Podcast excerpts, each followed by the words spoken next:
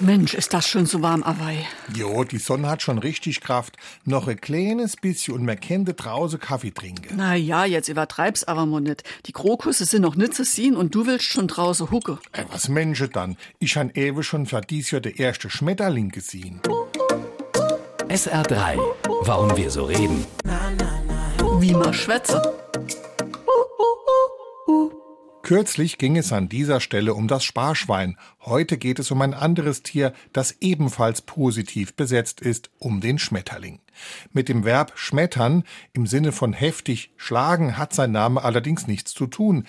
Schmetterling ist erstmals im Jahr 1501 belegt und geht zurück auf das ostmitteldeutsche Wort schmetten, was so viel wie Schmand oder Rahm bedeutet. Weil sich die Schmetterlinge gerne auf Milch- und Buttergefäßen niederließen, nannte man sie zunächst Schmetternlinge, aber auch Milchdieb oder Molkenstehler. Dass der Name irgendwie mit Milch oder Milchprodukten zusammenhängt, sieht man auch heute noch bei der englischen Bezeichnung für Schmetterling Butterfly. SR3